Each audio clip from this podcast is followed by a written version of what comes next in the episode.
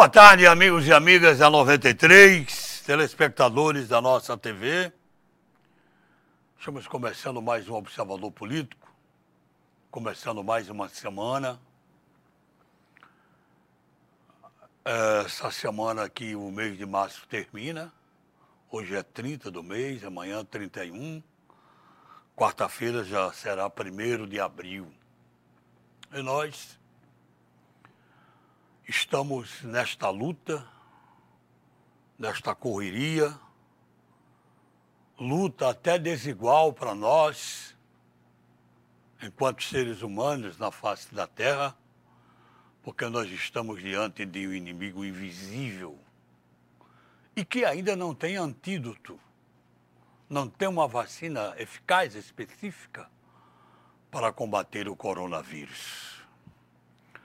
Preocupante esta pandemia que toma de conta do mundo inteiro. E preocupante também a situação em que nos encontramos com relação às outras doenças, os outros males que têm acometido nosso povo, a nossa população, nós enquanto seres viventes nessa terra. E eu vou trazer o caso mais especificamente a nós aqui de Mossoró, do Rio Grande do Norte. O número de pessoas que reclamam, que são atestadas, que são noticiadas com dengue, com chikungunya, com zika, com viroses, com gripes. Embora a vacina esteja aí, é um número alarmante, assustador. Estamos parados sim, porque nós temos que obedecer a esse isolamento social. Respeitamos as opiniões, já dissemos, mas todas as evidências, todas as informações. De um órgão sério, por exemplo, como a Organização Mundial de Saúde, mostra que deveremos, que devemos ter os cuidados devidos, que já é do conhecimento de todos, as mãos lavadas, água e sabão, álcool gel, o isolamento, evitando sair de casa. Embora outras pessoas, e aí está o próprio presidente da República, até políticos ele está convocando para ir às ruas. E aos poucos, isso também é outra coisa preocupante, aos poucos as coisas vão acontecendo. Os detalhes, as pessoas vão saindo porque entendem que esse país tem que produzir, que o mundo tem que produzir, que a cidade tem que produzir, os empregos, enfim. É muito difícil. Nós estamos partindo para uma população dividida.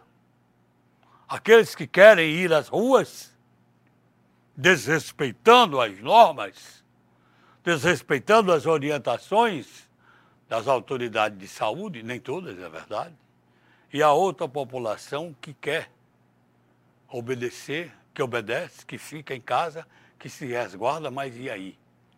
Sobreviver como? E aproveitamos esse momento para chamar a atenção da governadora Fátima Bezerra médicos, enfermeiros e demais profissionais da saúde de Mossoró. Estão pedindo urgência, urgência, na realização de convênio a ser firmado com o Hospital São Luís de Mossoró. E nessa hora, nesta hora, não podemos emperrar em nada. A burocracia não pode existir aqui o convênio firmado com o Hospital São Luís. Foi anunciado? Foi. E as ações? E o modus operandi?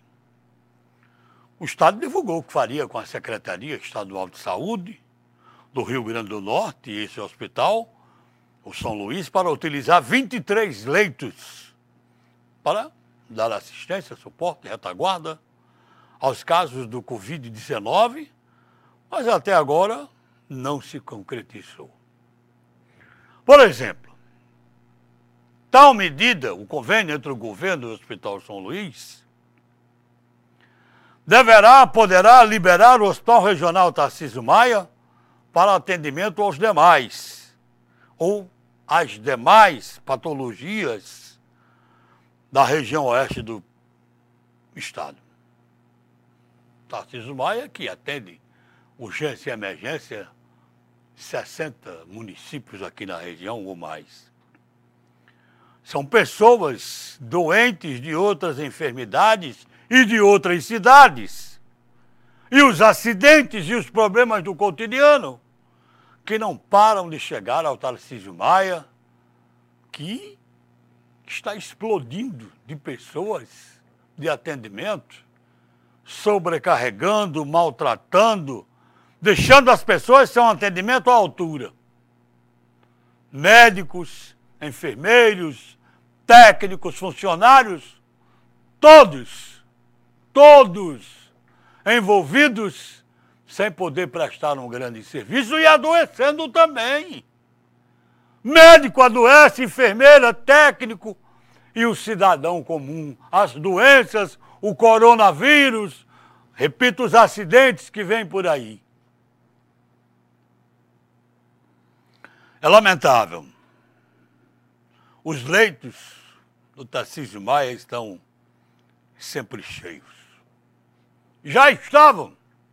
O Tarcísio Maia já tinha mil e um problemas. E agora? Mais ainda. Vamos fazer funcionar a governadora, Secretaria de Saúde e o convênio com o Hospital São Luís. Porque do jeito que está não pode ficar. É preciso que se diga que uma pessoa acometida do Covid-19 em um hospital com pessoas debilitadas, ocupando corredores e salas de espera, podem gerar e devem gerar ainda mais a disseminação da doença em nosso estado. Imagine pessoas com outras patologias, é uma misturada, uma salada humana inadmissível a mistura de pessoas com vários tipos de doença e esta principalmente espalhando vírus no mundo inteiro, essa pandemia Covid-19, aí mistura coronavírus com dengue, com zika, com virose, com gripe e por aí vai. Com chikungunya. Até quando? Até quando?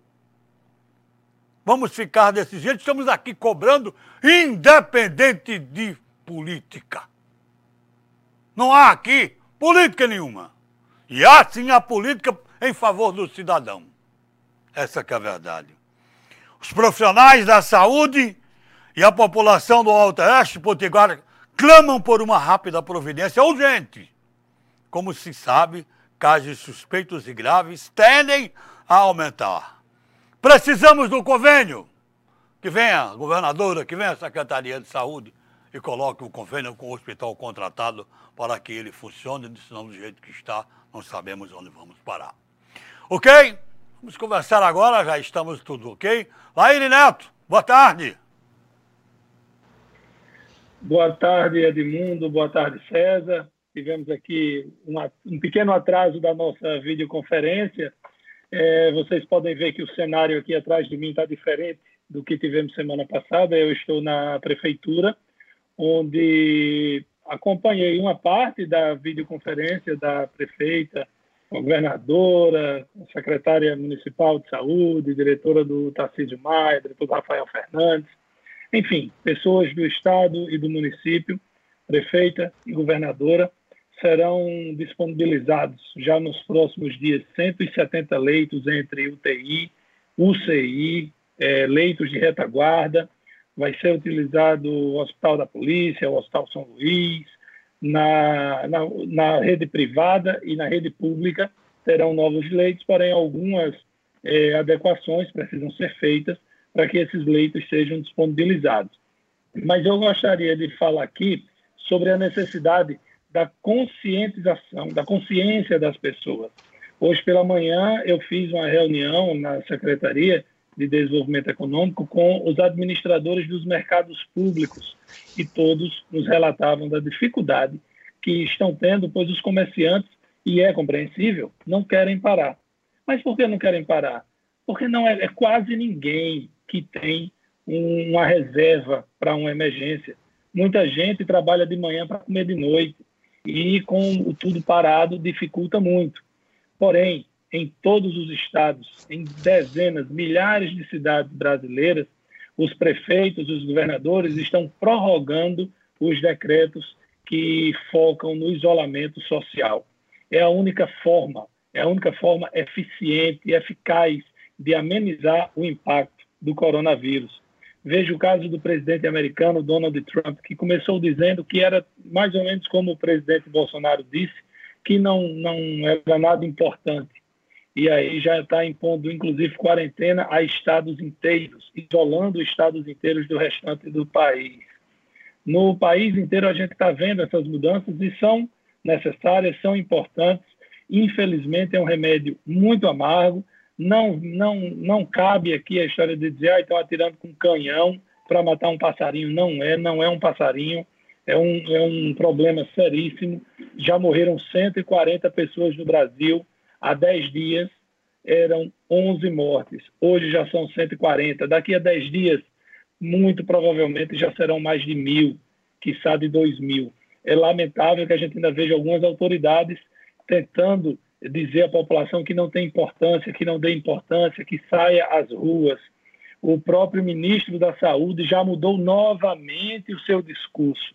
Ele agora voltou a dizer que precisa do isolamento. O próprio ministro Paulo Guedes, da Economia, disse que pelo menos até o final de abril as pessoas têm que ficar em quarentena. Logo, Paulo Guedes, tão é, liberalista, que defende o Estado mínimo, que defende que a, a economia está acima de tudo, ele está compreendendo também que precisa se fazer o isolamento social. O presidente Jair Bolsonaro parece isolado dentro do próprio governo. As pessoas podem dizer, mas você não pode separar Bolsonaro do governo de Bolsonaro. Mas os discursos estão desconectados.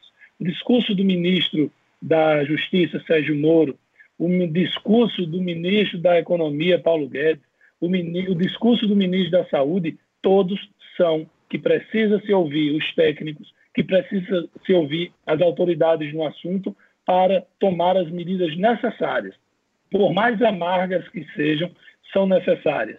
A governadora deverá prorrogar o decreto estadual que limita o funcionamento do comércio, dentre outras coisas, até o final de abril. Então, a prefeita está fazendo nesse momento uma reunião com o Comitê de Enfrentamento, de enfrentamento à Crise aqui de Mossoró. Eu, inclusive, já adianto, não participarei do programa todo, porque vou voltar ali para a reunião e o decreto deverá ser prorrogado, o municipal, adequando as mudanças a, a, do decreto estadual e, claro, trará algumas. É, esse, esses decretos podem ser mudados de tempos em tempos de acordo com a necessidade.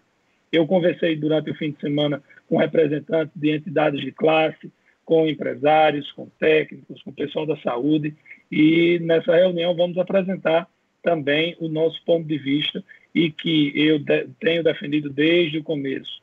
O isolamento é necessário. É melhor, como disse o prefeito de Florianópolis em um pronunciamento. Eu prefiro, segundo palavras do prefeito lá de Florianópolis, é melhor que lá na frente tenha quem reclame, quem fale mal de mim, do que não ter ninguém lá no futuro. Então, a, a, são essas as informações, tem muitas aí, a quantidade de mortos. No, nós tivemos o primeiro óbito né, em Mossoró, durante o final de semana, provocado pelo Covid-19, e no Brasil já são 140. Se tiver alguma novidade e eu tiver oportunidade, até o final do programa eu volto a participar com vocês aqui, tá bom? Tenham todos aí um bom programa.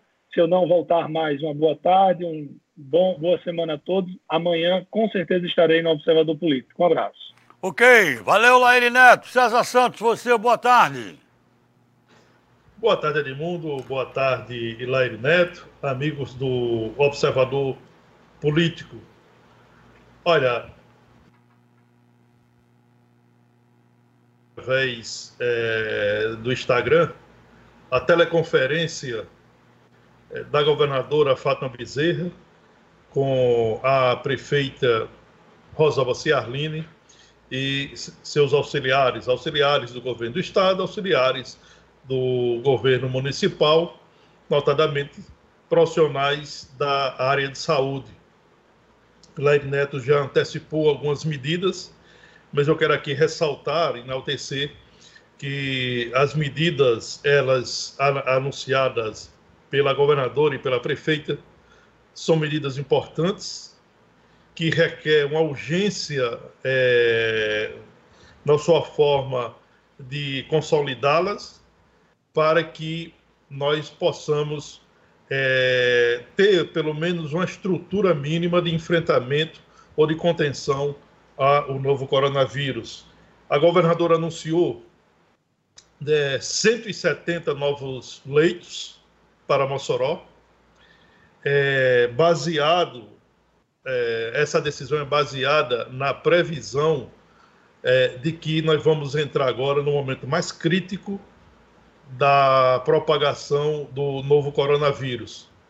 Nós já noticiamos isso no nosso Jornal de Fato, na edição de ontem, que os governos, tanto estadual como municipal, vão acelerar as medidas para, em, para o enfrentamento desse período crítico que nós vamos é, começar agora, agora nesse mês, na, na primeira, segunda quinzena de abril. Então, esses 170 leitos são leitos é, de são leitos intensivos, semi-intensivos, enfermaria, são leitos de contenção. E aí a governadora citou que pode reabrir ou está determinado em reabrir, pelo menos temporariamente, o Hospital da Polícia Militar. Isso a gente já havia noticiado na semana passada.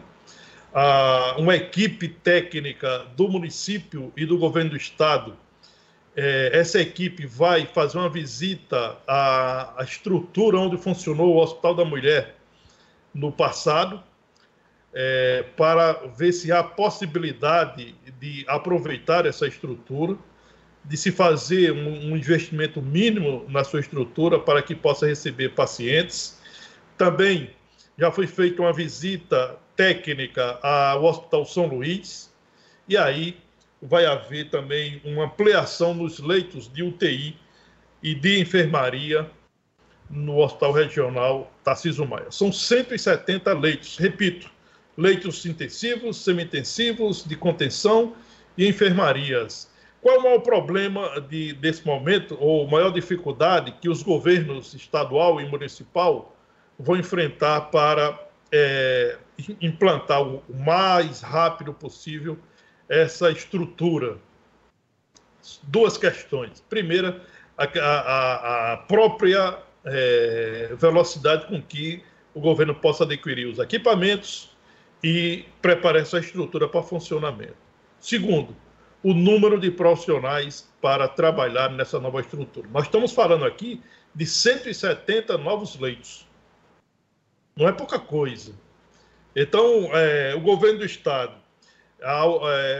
um pouco atrás, já havia convocado 960 concursados na área de saúde. A prefeita Rosalba Ciarline, no fim de semana, anunciou a convocação, e isso já foi publicado no Jornal Oficial do Município, a convocação de 102 profissionais de saúde, sendo 64 técnicos em enfermagem, 38 enfermeiros.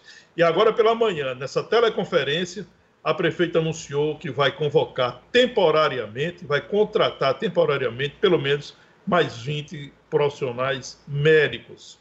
Então, essa é, a dificuldade de pessoal é muito grande. Encontrar pessoas é, concursadas para a área de saúde ou pessoas qualificadas para a área de saúde não é fácil. Essa é uma necessidade urgente.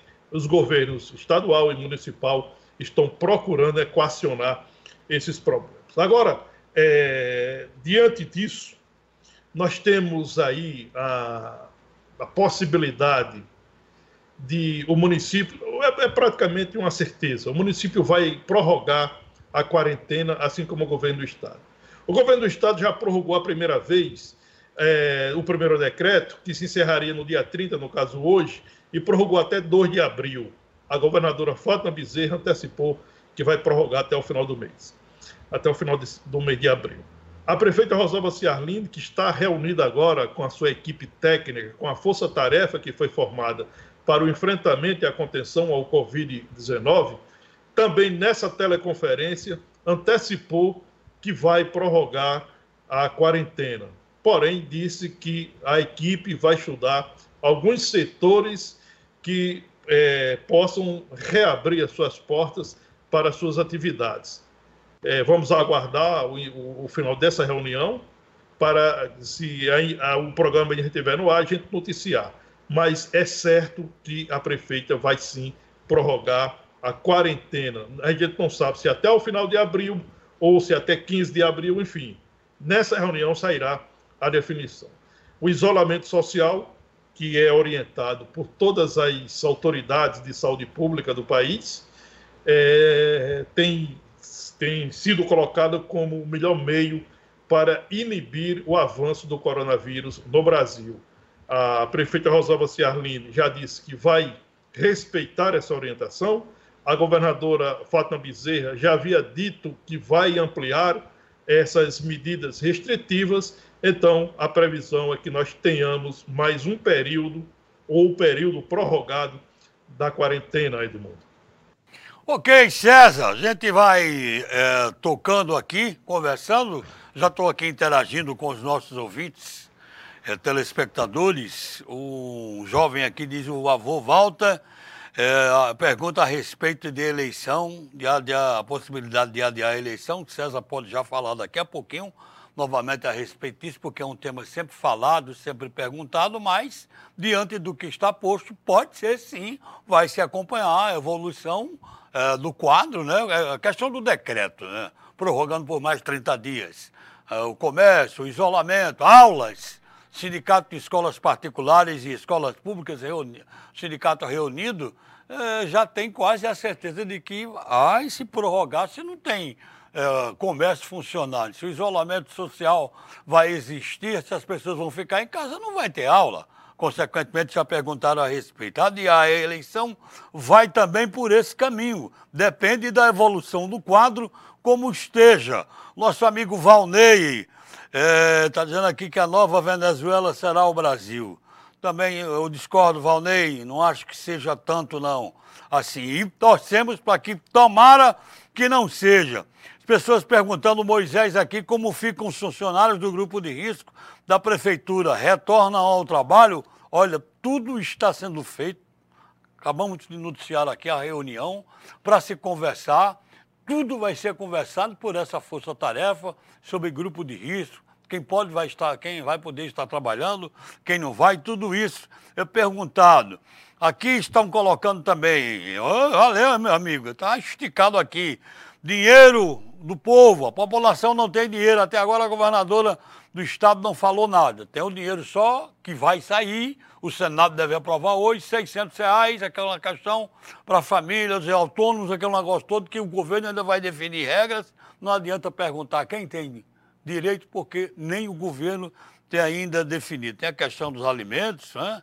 É, se distribuir alimentos, como seria, seria uma coisa realmente importante. Aí, no mesmo assunto aqui, o nosso amigo diz: 30 ovos que na semana passada custavam 11 reais, hoje é 17. Isso aqui é para o PROCON. É, falaram na semana passada com o aumento da placa de ovos, que tem sido um alimento muito procurado. Até porque a vit... é, por causa da vitamina D também. Então, feijão verde, R$ reais. Olha, é muita coisa acontecendo. E se tem comerciante inescrupuloso aumentando mercadorias, tem que imediatamente tomar é, providências com relação a preços abusivos, porque o PROCON está funcionando. O PROCON pode sim tomar providências e é quem pode tomar providências. Enoque perguntou aqui sobre os leitos de UTI no hospital, hospital da polícia, hospital da mulher. César falou há pouco tempo, fez uma geral nessa área de saúde com relação a leitos hospitalares é, aqui em Mossoró. Bom, é, César, só voltando aqui à questão da, da, de eleições, né? a gente já falou a exaustão, você pode até fazer um resumo aí, fica à vontade. A eleição depende da evolução do quadro, se vamos ter eleição ou não esse ano, não é verdade? É, mas Edmundo, antes eu queria só dar um, dar um esclarecimento para o nosso ouvinte e telespectador em relação a esse auxílio de 600 reais né, durante três meses. É, na verdade, o governo federal já tem definido a, o, as pessoas que serão é, beneficiadas, se é que a gente pode falar em beneficiadas nesse momento, ou as pessoas que serão atendidas por esse auxílio, né, que são trabalhadores é, autônomos e informais. Olha, o Senado, ele, o Senado se reúne, realiza uma sessão virtual hoje para aprovar essa proposta de o valor de 600 reais destinado para esses trabalhadores.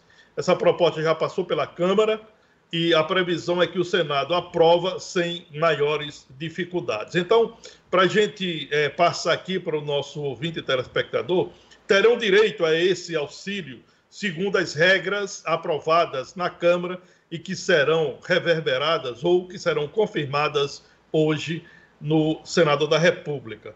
É, o, o, inicialmente o auxílio seria de 200 reais durante três meses o que demandaria um gasto de 15 bilhões.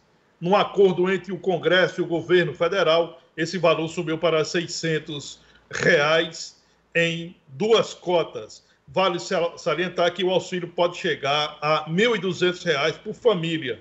O projeto prevê ainda que a mãe provedora de família uniparental receba duas cotas. Os trabalhadores deverão cumprir os seguintes critérios em conjunto para ter direito ao auxílio. Primeiro, ser maior de 18 anos de idade, não ter emprego formal, não receber benefício previdenciário ou assistencial, seguro-desemprego ou de outro programa de transferência de renda federal que não seja o Bolsa Família Renda familiar mensal per capita, ou seja, por pessoa, de até meio salário mínimo, R$ 522,50. Ou renda mensal total, tudo que a família recebe, de até três salários mínimos, ou seja, R$ 3.135. E não ter recebido rendimentos tributáveis no ano de 2018 acima de R$ 28.559,70. Pelo texto, o beneficiário deverá ainda cumprir uma dessas condições: exercer atividade na condição de microempreendedor individual, o chamado MEI, ser contribuinte individual ou facultativo do regime geral de previdência social, ser trabalhador informal inscrito no cadastro único para programas sociais do governo federal ou ter cumprido o requisito de renda média até 20 de março de 2001. O trabalhador não pode ter vínculo formal, ou seja, não poderá receber o benefício trabalhadores formalizados pela consolidação das leis do trabalho CLT e servidores públicos. Então, são esses critérios já definidos, aprovados pela Câmara dos Deputados e que será aprovado hoje ainda no Senado da República, para em seguida ser sancionado pelo presidente da República. Como a questão demanda é, urgência, é possível que, aprovado hoje, o presidente da República sancionará essa proposta e que já, te, que já será é, publicada no, no Diário Oficial da União, extra ou desta terça-feira. Então, é, é essa questão aí do auxílio a, ao trabalhador autônomo ou informal que vai, ser, vai receber esse auxílio de 600 reais por mês durante três meses, é, garantidos pelo governo federal em comum acordo com o Congresso Nacional. Em relação, Edmundo, à César, questão queria... das eleições. Pois não. César, só complementar aqui, antes de você colocar as eleições, que você trouxe informações importantes e valiosas aqui, é, nessa questão ainda do pagamento, porque muita gente pergunta aqui, é só um detalhe. Primeiro, a, esse pagamento será feito na Caixa Econômica, né? muito provável, Sim. deverá ser feito na Caixa Econômica. O, já a imprensa comenta, fala a respeito de um cadastro que será preenchido e com um detalhe, a pergunta principal aqui, eu acho que você falou no início do seu comentário, é com relação é, a mãe solteira que não trabalha, se esse, se esse detalhe é levado em consideração, mães solteiras que não trabalham, que podem receber também este, este auxílio. Olha, o que pode receber os auxílios são esses grupos que eu citei aqui, né? É, é, é, a proposta que foi aprovada na Câmara de Deputados, é a proposta que está no Senado da República, que será aprovada hoje, e a proposta que será sancionada pelo presidente da República. Eu listei aqui quem tem direito, quem terá direito a esse auxílio, né? os critérios definidos por essa proposta, e aí devem seguir esses critérios. Em relação ao pagamento, Edmundo, o pagamento será realizado por meio de bancos públicos federais via conta do tipo poupança social digital.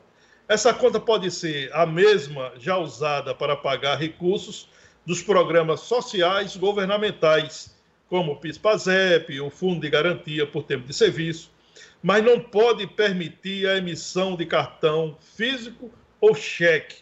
Portanto, são esses critérios para pagamento desse auxílio aos trabalhadores formais e informais. Em relação à pergunta se vai ter ou não eleições municipais neste ano, nós, o, o que é que nós temos de concreto no momento? O que nós temos de concreto no momento é um calendário eleitoral que continua em vigor.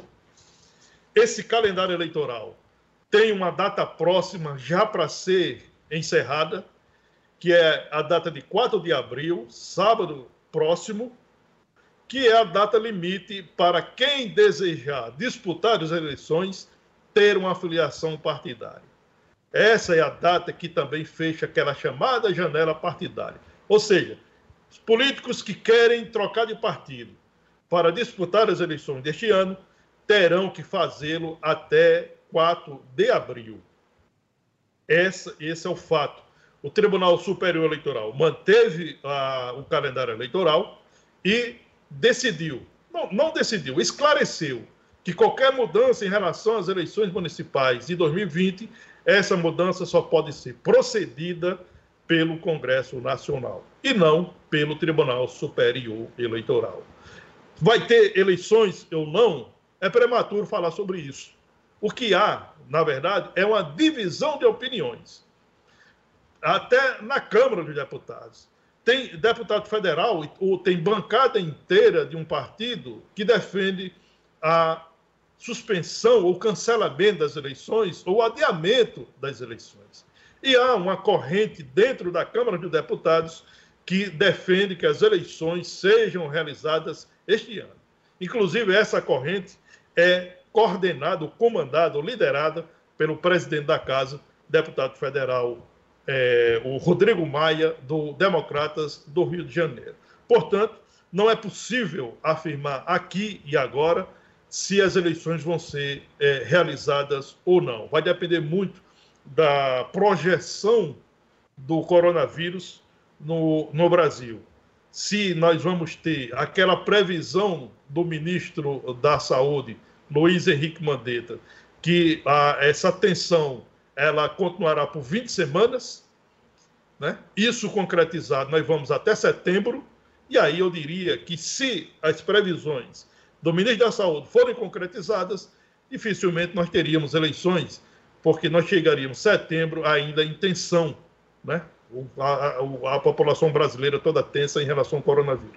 Se não for é, confirmada, e aí se prevalecer uma tendência, por exemplo, que aconteceu na China, onde a, a, onde a propagação da doença ela teve um, um pico durante 30 dias no mês é, entre fevereiro e março, e já no, e já no finalzinho desse mês, ou a partir da segunda quinzena de março, nós tivemos o número de casos na China sendo é, caindo é, drasticamente.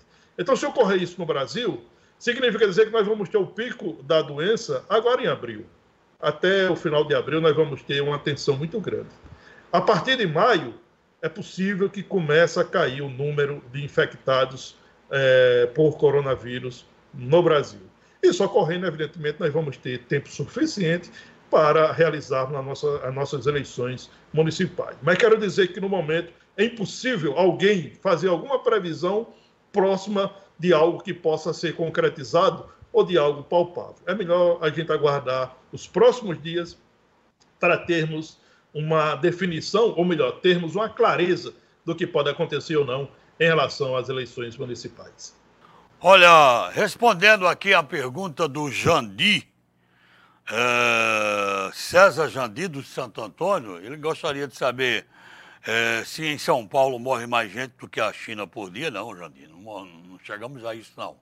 Muito mais na China.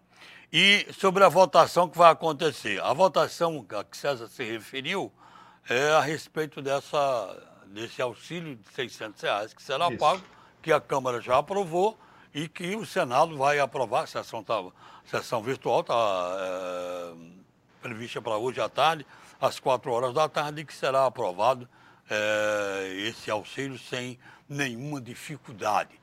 Nós, a partir de amanhã, já deveremos ter mais detalhes de quando vai começar e como será o pagamento a respeito.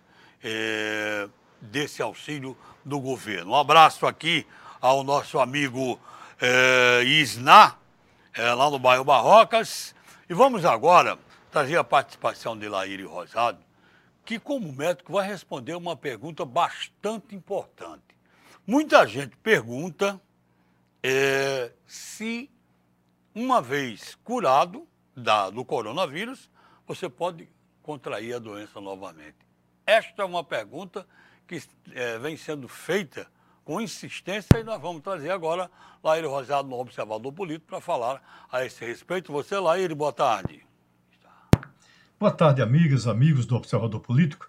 Edmundo Torres me traz uma pergunta de nossos ouvintes sobre o coronavírus. Quem teve a doença, quem foi contaminado pelo vírus, adquire imunidade, não volta a ser reinfectado Ainda é muito cedo para se dizer ao certo se acontece isso ou não.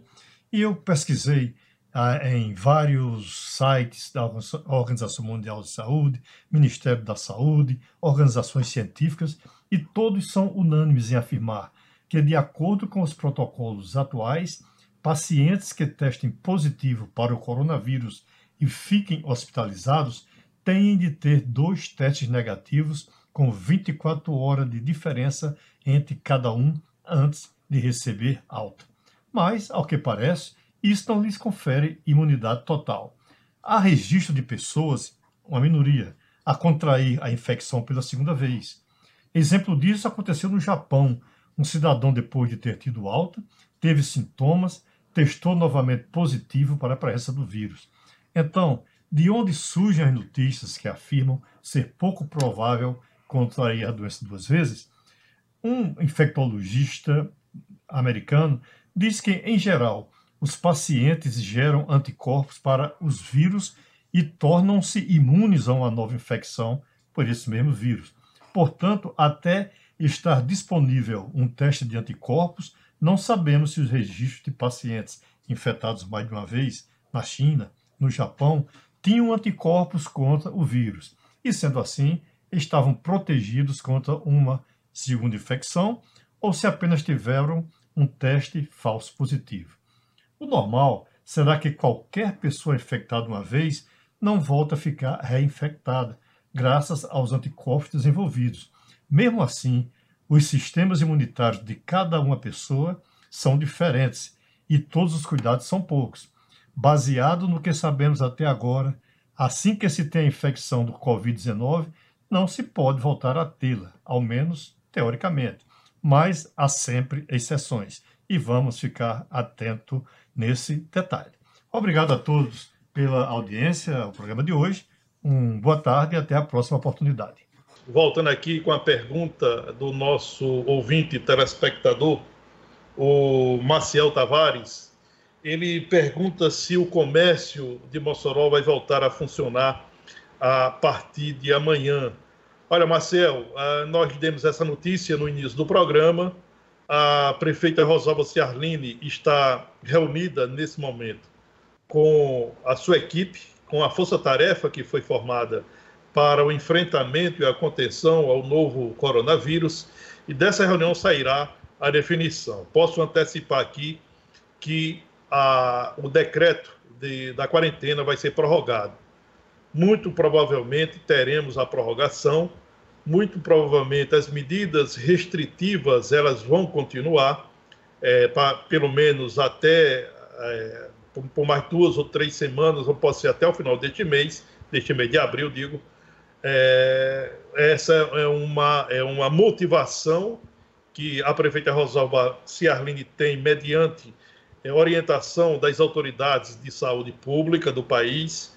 Essa é a motivação que a governadora Fátima Bezerra tem, também motivada pela orientação dos profissionais de saúde do país.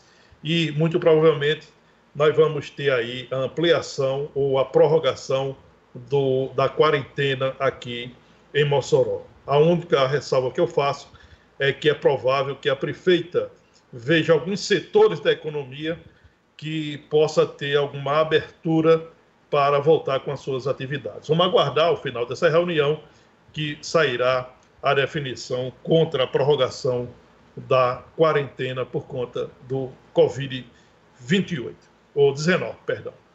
Uma pergunta também muito pertinente que chega aqui, é da Regiane Medeiros, ela está no, uh, no Valfredo Gugel, ouvindo o programa, está assistindo o programa, fez uma pergunta que eu considero pertinente, pediu para o nosso comentário aqui. Eu falo aqui o meu e você em seguida pode entrar aí se você assim quiser e desejar.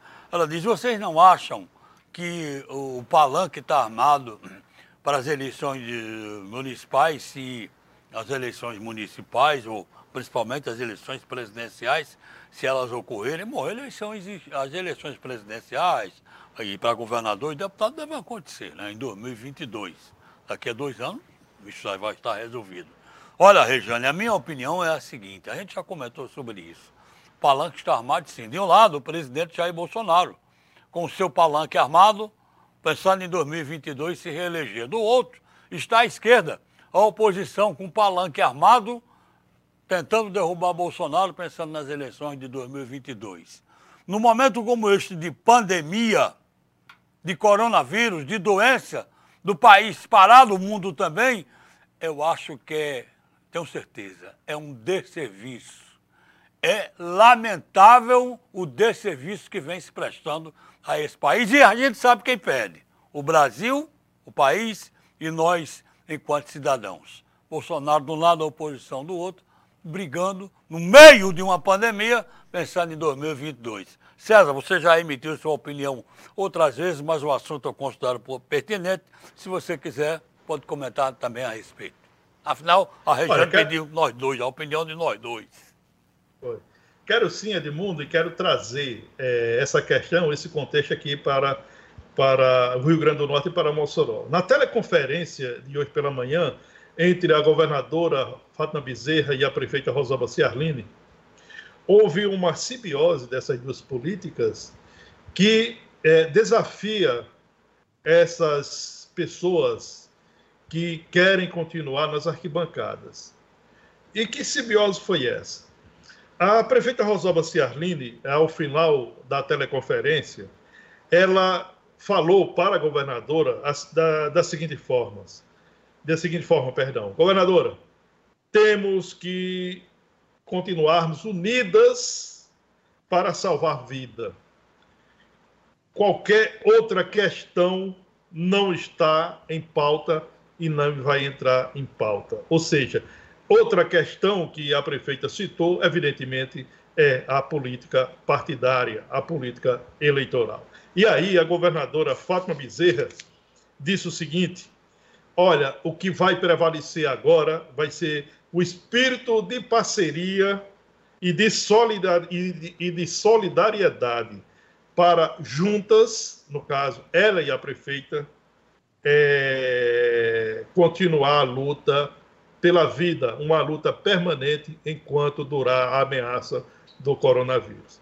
Eu é, grifei essas duas participações, esse momento da teleconferência, para mostrar a responsabilidade que o gestor público deve ter.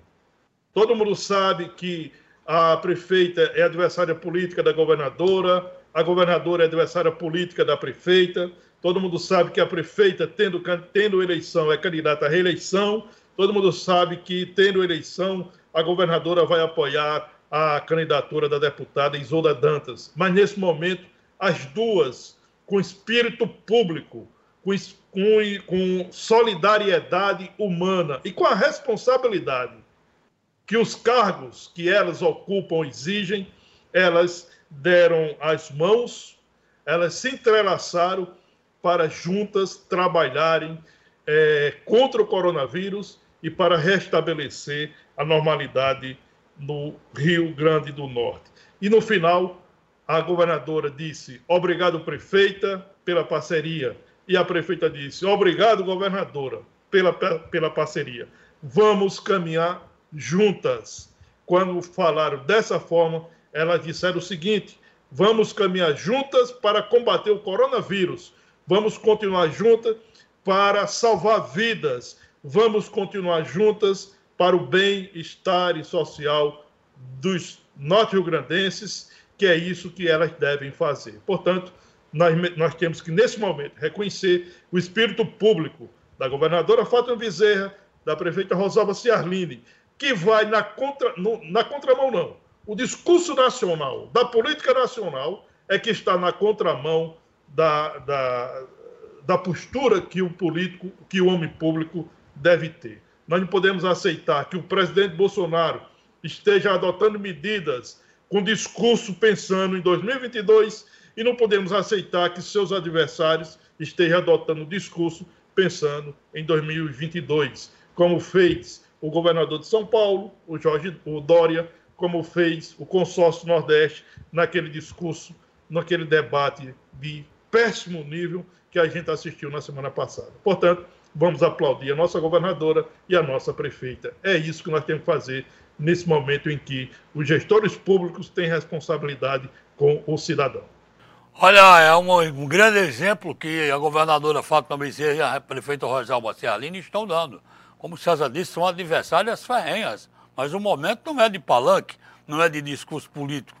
Isso está acontecendo lá em Brasília. Você pode ver bem claramente o presidente Jair Bolsonaro batendo de frente, principalmente com o presidente da Câmara dos Deputados, Rodrigo Maia, e com Davi Alcolumbre, o presidente do Senado. Interagindo aqui, mandar um abraço ao amigo Antônio Hermínio, sempre ligado com a gente boas notícias para Mossoró com a chegada de a prefeitura recebendo mais doses para a vacina. Graças a Deus, isso é bom para os idosos. E a vacina, quando houve problema, a vacina está sendo retomada. Aliás, não houve nem sequer uma paralisação com relação a essa questão das vacinas contra a gripe, muito importante. É, o Enoque diz: se ficar em casa, o medo é, com a, de passar necessidade com as dívidas se sair de casa o Covid-19. E aí? É, é um momento de desafio para todos nós, seres humanos, aqui na face da Terra. César, é, boa notícia que o cidadão está falando, João Neto, sobre a questão das vacinas, o que chegou uma nova remessa. É, César, é, ele, o, o João Vitor está dizendo aqui o seguinte: é verdade que tivemos feiras livres abertas em Natal no final de semana, e parece que você comentou a respeito disso, não, César? Sim, sim. Nós, nós, nós tivemos na zona é, é, oeste de São Paulo, ou, perdão, de Natal, uma feira livre funcionando, aglomeração. Ah, no portal de fato.com tem essa reportagem, fotos. É, a Feira do Alecrim voltou, voltou a funcionar lá em Natal. E é isso que a gente precisa é, buscar um entendimento. Se há medidas restritivas, se há uma, uma orientação para o isolamento, o fechamento do comércio, é, a gente entende a necessidade do feirante, né? Mas é, feira livre é um lugar de aglomeração, né? Não tenha dúvida disso. E aí essas feiras foram liberadas pelo prefeito Álvaro Dias.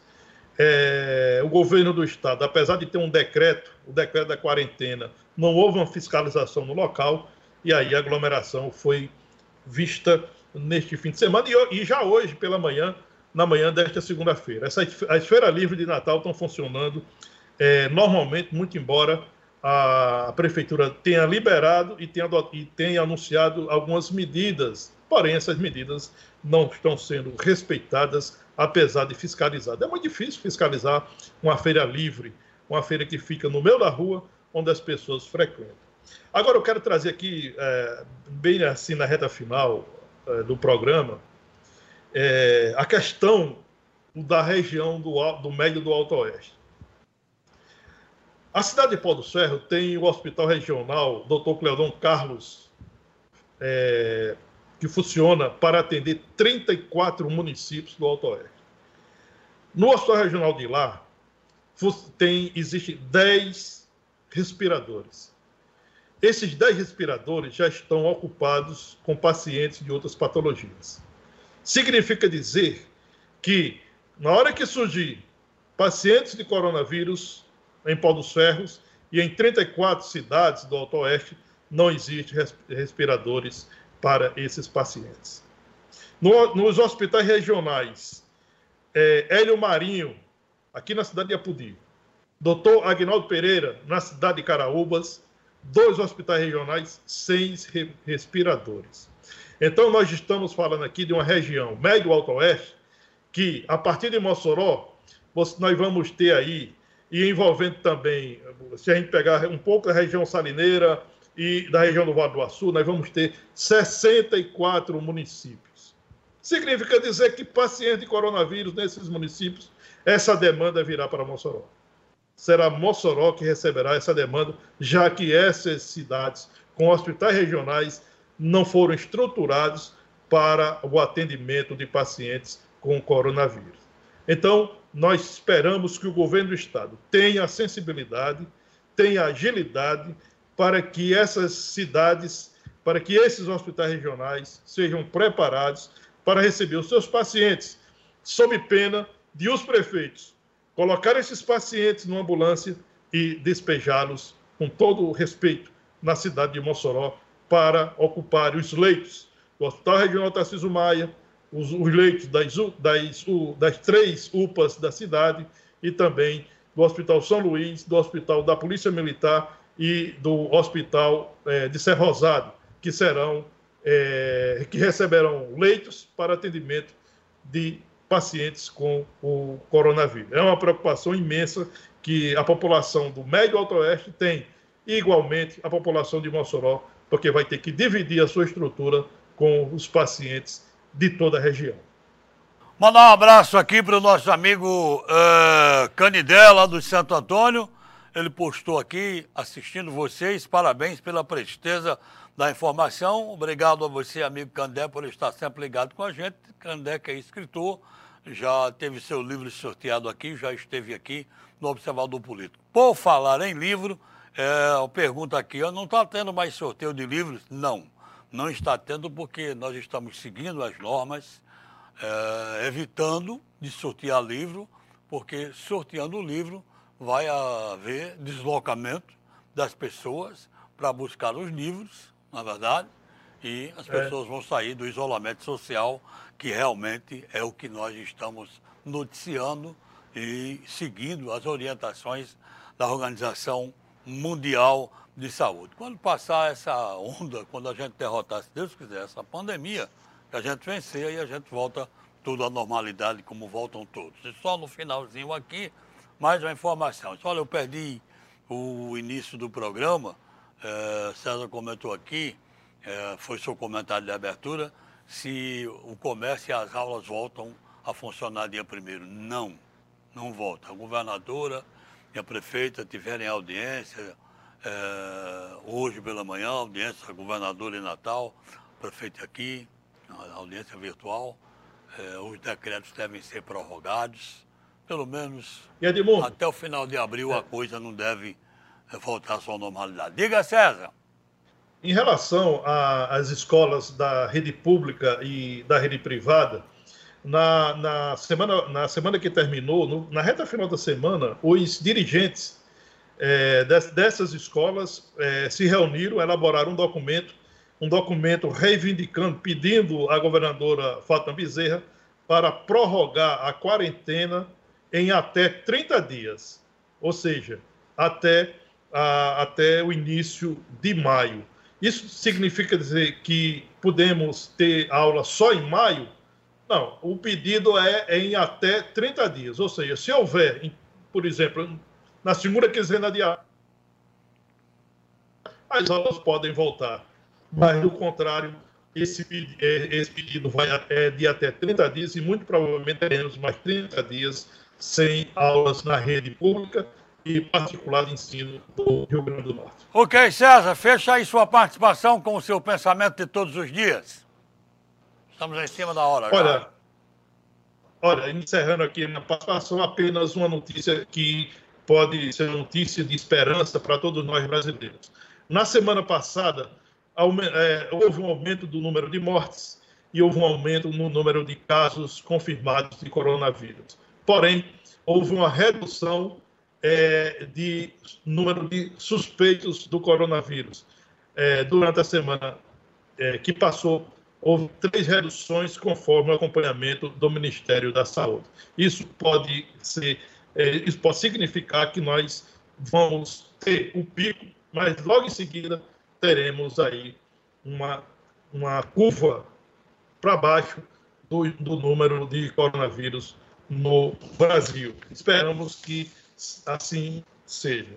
E para encerrar aqui, eu quero concluir a minha participação trazendo uma frase de Santo Agostinho, exatamente nesse momento em que exige das pessoas a união, a parceria, a solidariedade e a boa vontade. Santo Agostinho disse: quando houver vontade de lutar, haverá esperança de vencer. Uma boa tarde a todos e até amanhã. Boa tarde. Até amanhã, se Deus quiser, de volta aqui com mais um programa. Tchau.